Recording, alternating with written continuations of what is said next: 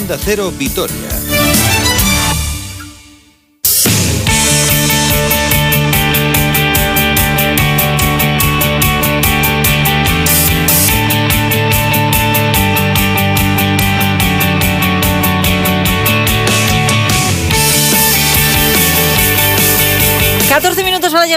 De la tarde, actualidad del deporte. Qué gusto verte y saludarte, Roberto Vasco. Hola. Hola, Susana, ¿cuánto tiempo? ¿Cuánto tiempo? Es verdad. Las cosas ¿eh? telemáticas.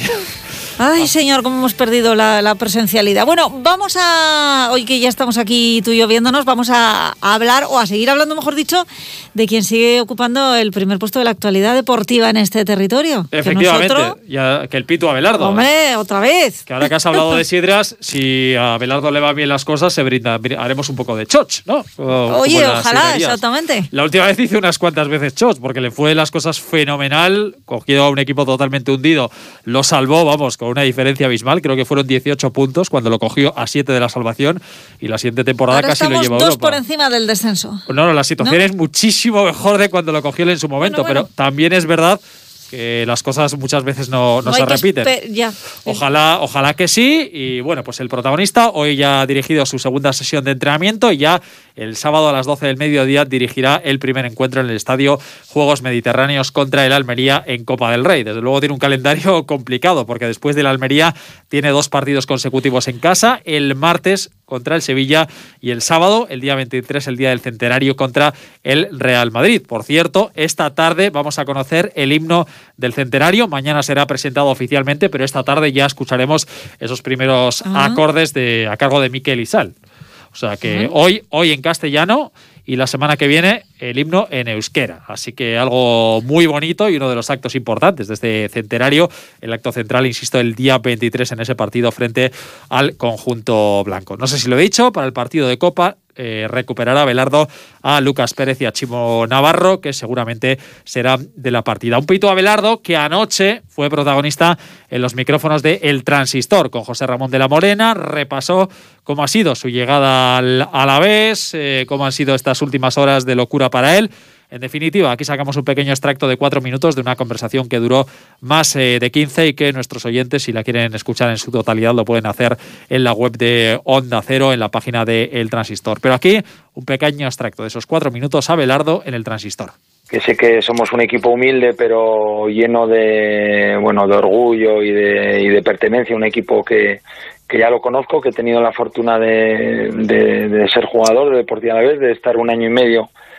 ya de entrenador y ahora volver. Y la verdad que bueno he venido con los jugadores que tengo en la plantilla muy orgulloso de volver a entrenar al equipo y con, muchas ganas otra vez. Yo creo que, que en el fútbol eh, milagros no existen. Existe trabajo existe una exigencia y al final eh, no es por, por quedar bien es una realidad. Al final quienes ganan los partidos eh, de alto porcentaje son los futbolistas. Yo he tenido ese año y medio que estuve aquí en Alavés contar con una plantilla extraordinaria no no solo a nivel futbolístico, sino a nivel humano, eh, muy comprometidos.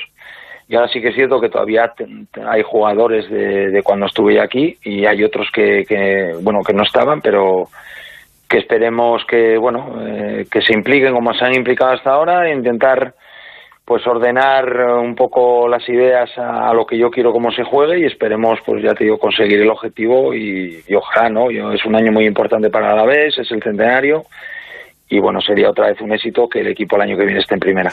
¿Y por qué no le has dicho, Sergio, joder, por qué no me llamaste este verano cuando estuvisteis buscando equipo? O sea, entrenador. No, no, bueno, yo creo que escogieron un gran entrenador.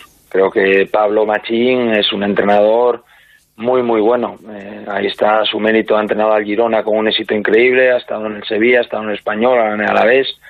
Lo que pasa es que muchas veces el fútbol, pues, pues bueno, pues tiene estas cosas que, a veces las cosas no, no salen como, como, quiere, como uno quiere, pero yo, Pablo, me parece un extraordinario entrenador y yo cuando lo fiché en Alavés, cuando lo fiché en Alavés, que es un club que quiero muchísimo, yo creo que, era un gran acierto. Y de lo que has visto en el, en el, en el Alavés, ¿qué te ha convencido para decir sí?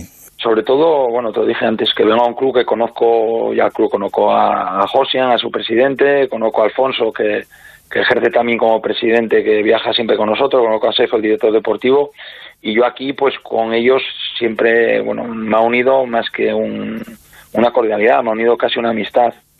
y la pena es que, que, la gente no pueda entrar al campo, ¿no? Por lo que estamos viviendo por esta pandemia, pero estar aquí en Vitoria es una ciudad maravillosa, el campo es una pasada, como anima la gente. Y después eh, yo creo que el club ficha jugadores que se identifican con este club, ¿no? De, bueno, de ser intensos, de ser comprometidos.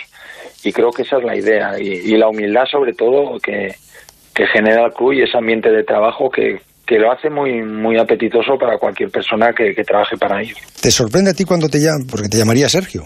Sí, sí, claro, sí, sí, me llamo Sergio, sí, sí. Bueno, claro, hombre, te sorprende. Siempre que te llama un equipo te sorprende, bueno, a mí me sorprendió, pero para bien, ¿no? Porque, bueno, eh, Sergio me conoce, me llamó y, bueno, me propuso la idea, eh, hablamos y, bueno, me convenció y yo también estaba predispuesto a, a venir y no hubo ningún problema. El acuerdo fue muy rápido, no, no hubo, ya te ninguna dificultad he ilusionado porque, bueno, volver, ya te digo, a que Vitoria me ha sido como, bueno, es, mi casa, la verdad, porque me siento muy identificado con este club, ya te digo, y para mí, pues es un honor y un orgullo volver a entrenarlo. Bueno, Tienes pues tres, tres ganaderías duras, duras, ¿eh? Tres ganaderías para empezar.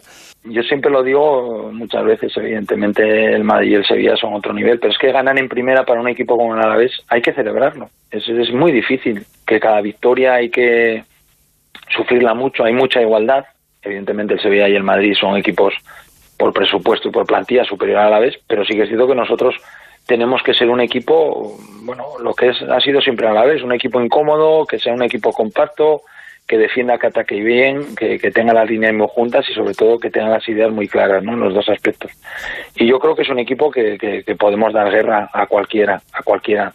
O sea que, bueno, primero tenemos el partido del sábado, que es un partido muy, muy difícil contra un equipo que, como dices, está haciendo una grandísima campaña en segunda división, que tiene una plantilla que prácticamente se han gastado dinero de, primera división y que va a ser un partido muy, muy, muy complicado. Pero bueno, eh, vamos con esa ilusión de, de intentar seguir en la Copa y después ya pensaremos en el partido del martes contra Sevilla. ¿Que mm, te han prometido refuerzos o, es, complicado? Bueno, hoy está complicado y en la rueda de prensa precisamente Sergio dijo que mientras no haya una salida, pues por el límite presupuestario, pues bueno, como, como están los Cruz, que la verdad que de dinero no está nada bien, pues va a ser prácticamente imposible que venga alguien.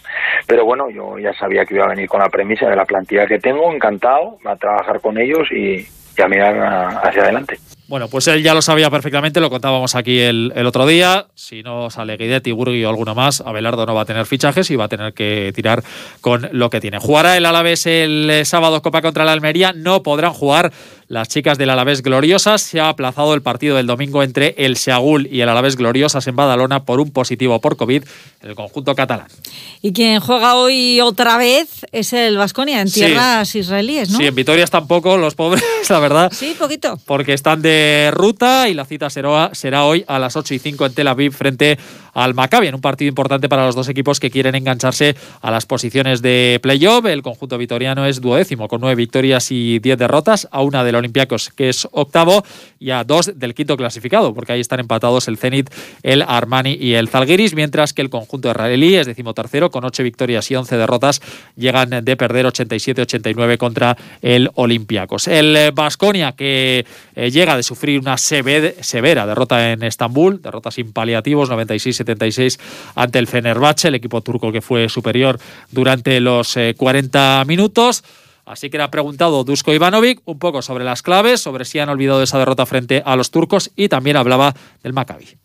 Me gustaría y que tenemos que cambiar sobre todo nuestra actitud, nuestra agresividad, porque no lo hemos tenido un equipo que tiene claro cómo tiene que jugar, agresivo, rápido, contraataque, tres, cuatro pequeños que juegan muchas situaciones uno contra uno, excelente ofensivo, rebote ofensivo y una agresividad sobre todo en casa enorme.